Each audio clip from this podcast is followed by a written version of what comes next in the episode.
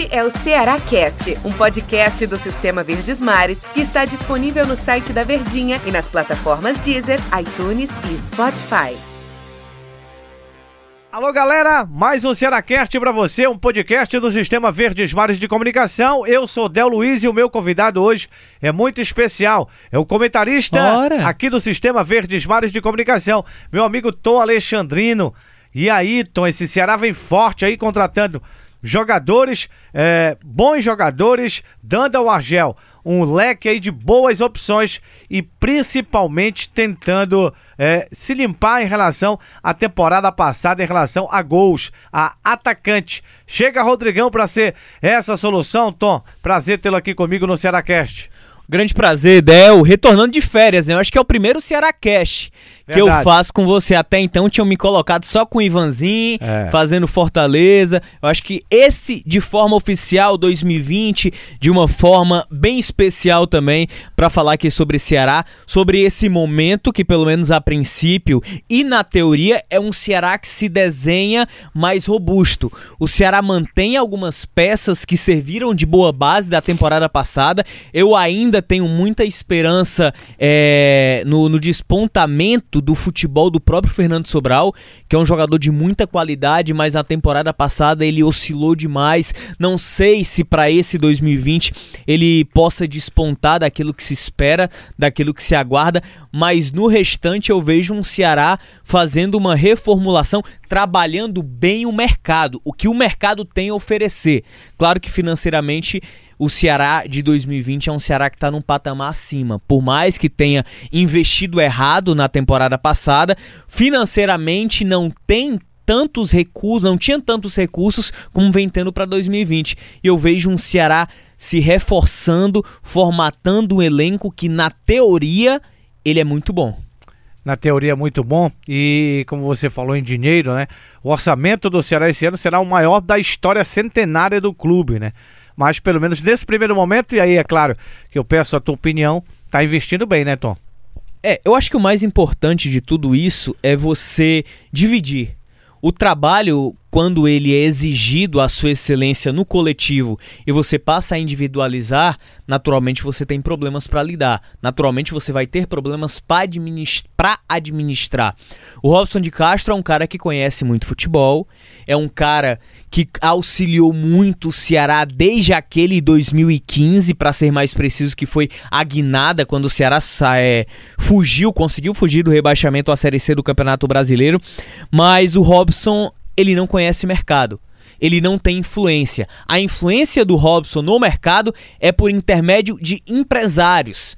Teve uma época que o Ceará teve seis jogadores do mesmo empresário, que era um cara que tem uma ligação muito forte, é um grande profissional também, mas claro que naturalmente antes de você pensar no clube Ceará, o empresário pensa no dele, até porque ele come uma fatia de toda a negociação que faz em cima de atletas.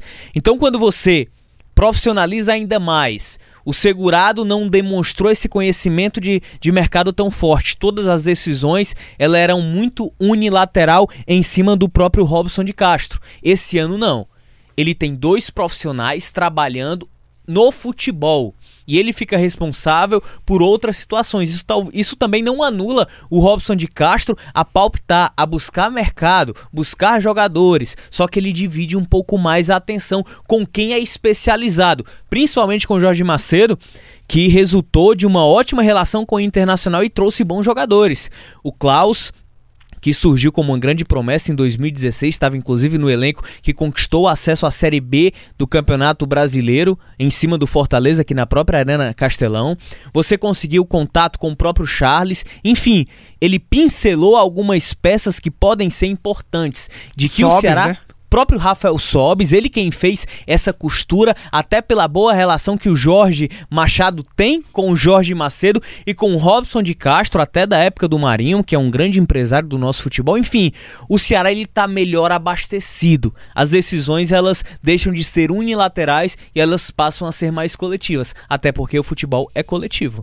Agora, a principal preocupação do torcedor quando terminou a temporada era a questão do atacante, né? Daquele jogador para balançar as redes adversárias, né? Depois da saída do Arthur, ficou toda aquela situação, aí veio treinadores que passaram pelo vovô, Bergson, teve também o é, Ricardo, Bueno, Ricardo Roger. Bueno, o Roger, que não deram realmente uma liga ali no ataque do Ceará. Felipe Cardoso. O próprio Felipe Cardoso, né, que veio como uma promessa e aquela entrevista Saiu do, do Ceará segurado. e veio aqui pra Verdinha, né? Pois é, veio pra Verdinha agora o nosso Felipe Cardoso, sempre tomando decisões erradas, erradas né? Mas é essa situação de que o, o não acerto na temporada passada fez com que o Ceará procurasse com mais cautela esses atacantes e chega o Rodrigão, chega o Sobis também, que é um atacante de área. Como é que você olha para esses dois atacantes? Como é que você é, é, projeta uma temporada no ataque do Ceará em 2020, sendo que, repito, o torcedor está meio naquela dúvida ainda.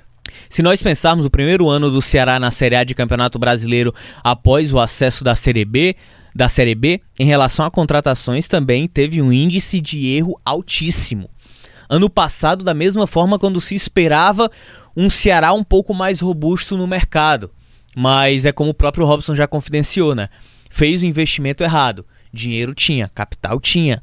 O Ceará deixou de ser um clube vitrine, onde traz jogadores por empréstimo e aí o cara se destaca, o clube pede de volta ou vende sem nem ter que autorizar. Um caso específico foi do Andrigo, em 2018, que depois daquilo ali sumiu, né? Fez um bom princípio de temporada, quis negociar, negociou, tá nem aí pro Ceará e foi-se embora e já quebrou um pouco daquela estrutura daquele cara que na teoria naquela época ia ser o substituto ao Lima, mas enfim.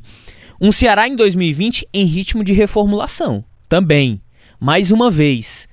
Se o Ceará está precisando contratar, é porque ele não tem uma boa base, não tem uma base sólida referente a 2019, por todos os problemas que vivenciou.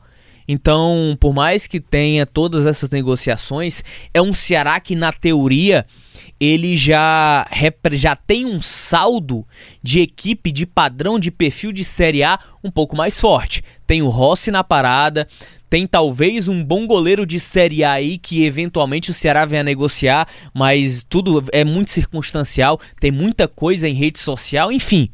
Eu vejo um Ceará que na teoria ele tá muito bem.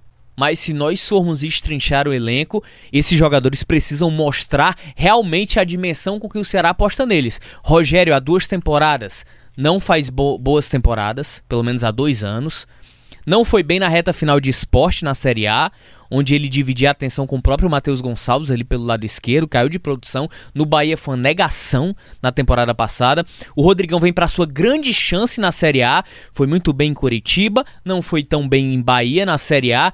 Teve algumas chances no Santos, soube aproveitar as oportunidades no Santos, mas é um jogador de muita qualidade, é um cara que tem faro de gol, daquilo que se espera em relação a 2019 e em relação à lacuna que o Ceará tenta preencher até hoje da saída do Arthur Cabral. Então eu vejo um, um, Ceará que vem se posicionando muito bem, mas tem que ter muita cautela na formatação do elenco. Tem Matheus Gonçalves, tem Leandro Carvalho, tem Bachola, tem Wesley, tem Rafael Sobes, tem Rodrigão. Tem que saber encaixar para que esses atletas formem um elenco, um coletivo. Não adianta você ter Rafael Sobes, Rossi, Rogério, Rodrigão, se você não consegue fazer com que o coletivo jogue. Rafael Sobes não é mais aquele garotinho, não que você joga ali na ponta direita, ele vai ter que ir, voltar e voltar. Não é. Se engana, acha que é aquele Rafael Sobes. Ele vai ter que se concentrar talvez como um segundo atacante, não tendo tanto a missão de marcar, porque a idade pesa e a técnica acaba faltando porque fisicamente ele já não tem o mesmo gás para aguentar esse rojão de temporada. O Ceará tem que pensar tudo isso. Eu tenho algumas ressalvas em relação ao treinador Argel. Porém, é mais uma grande chance para ele mostrar tudo aquilo que talvez tenha se evidenciado em Internacional, em Figueirense, como um grande treinador que seria, mas por algum motivo ele teve uma descendente muito grande. A grande oportunidade para ele também. Eu acho que é um Ceará de oportunidades para Rodrigão, para Rogério, para Rafael Sobes, para o Argel, para o Robinson, para todo mundo dar a volta por cima, porque na teoria tá tudo muito bem. Agora, o Ceará precisa de um meia na sua concepção? O Galhardo não. saiu. Não precisa Mas de não meia. precisa. Não. Por quê? Rafael Será Sobis, tem isso em casa? Rafael Sobis pode fazer essa função. Ele tem Ricardinho que aproxima bem, tem Felipe Bachola, tem Wesley, tem Juninho Quixadá. Então são atletas, porque assim, a gente se apega muito à teoria. Ah, precisa de um 10, um meia armador. Mas todos os jogadores eles se aproximam demais. Ricardinho ele joga muito próximo da área, se caso for titular, né? Você tem um Rafael Sobis que tem essa característica de armação. Você tem Bachola. Então eu acho que o Ceará não precisa desse camisa 10. Ele já tem dentro de casa. Valeu, Tom. Valeu, Del. Grande abraço. Muito hein? obrigado por bater esse papo comigo aqui no Cearacast. E quando eu convidar você, quero você por aqui, viu? Sempre que o amigo quiser, toda hora, todo dia, em qualquer lugar, até debaixo d'água. Valeu, galera. Um abraço.